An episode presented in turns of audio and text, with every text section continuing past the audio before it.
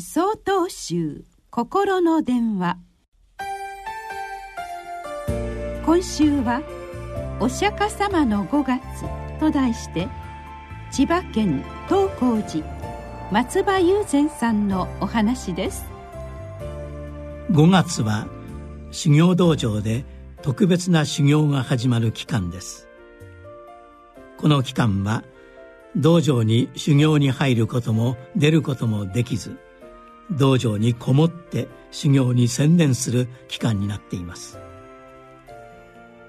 お釈迦様のおられたインドではこの期間は雨季にあたりさまざまな生き物が活発に活動する季節です。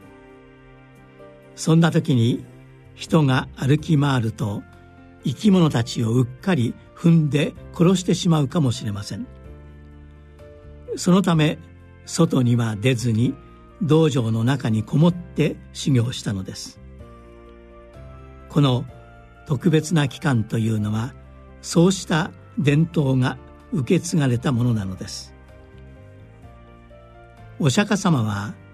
全ての生き物に対して慈しみの心を持ち幸せであるようにと祈っていらっしゃいました。この教えは徹底されていてその中には飲み水を亀から移す時には布を使って水をこすというものもありました。こすことによって水の中にいる生き物を取り出して殺さないように工夫をしていたのです。ただ気をつけて生活を送るだけでも十分であるように思いますが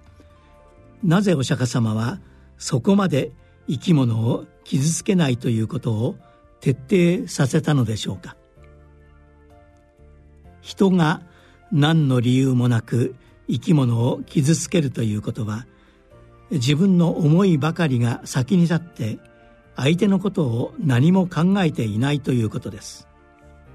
また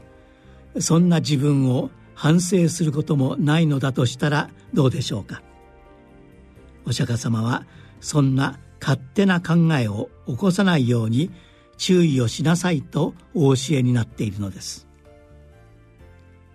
お釈迦様の教えを思い起こし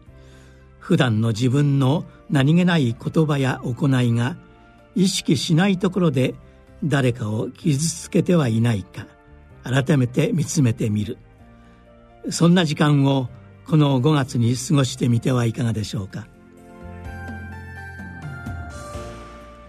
5月16日よりお話が変わります。